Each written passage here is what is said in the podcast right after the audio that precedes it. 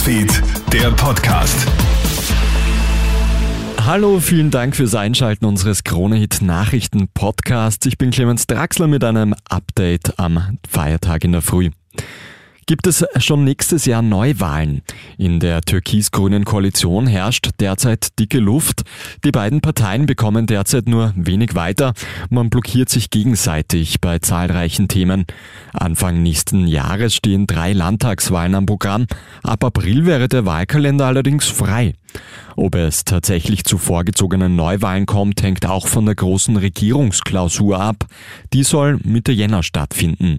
Politikberater Thomas Hofer. Das wird, glaube ich, ganz entscheidend sein, ob man bei dieser Regierungsklausur die zahlreichen strittigen Themen aus dem Weg räumen kann. Denn es ist vollkommen klar, dass es gerade auch aus grüner Sicht wenig Sinn macht, wenn man bei dem eigentlichen Signalthema, dem Thema Klimaschutz, nichts mehr weiterkriegt, warum man dann in der Regierung bleiben soll. Das iranische Regime geht den brutalen Weg gegen die eigene Bevölkerung weiter.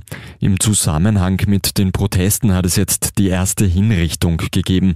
Der Mann soll Ende September bei einer Straßenblockade ein Mitglied einer paramilitärischen Miliz verletzt haben. Seit Mitte September demonstriert die iranische Bevölkerung ja gegen das politische System des Landes. Am Münchner Flughafen ist heute Vormittag zeitweise eine der Start- und Landebahnen gesperrt worden. Klimaaktivistinnen und Aktivisten der letzten Generation haben sich am Rollfeld festgeklebt. Laut einem Sprecher des Flughafens sei mit Beeinträchtigungen im Luftverkehr zu rechnen. Die Polizei ist zu einem Großeinsatz ausgerückt. Die Aktivistinnen und Aktivisten wollen auf die verheerenden Folgen der Klimakrise aufmerksam machen und die Politik so zum Handeln bringen. Ende November hat die letzte Generation ja bereits mit einer ähnlichen Aktion am Berliner Flughafen für Aufsehen gesorgt. Und Austria Wien ist derzeit auf Trainersuche, sehr zum Unmut der eigenen Fans.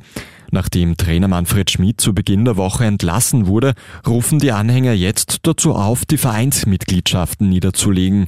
Unterdessen wird darüber spekuliert, wer neuer Austria-Trainer werden könnte.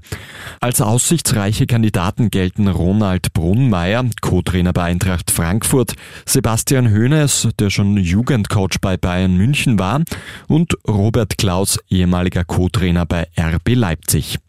Vielen Dank fürs Einschalten. Das war der Kronet Nachrichten Podcast.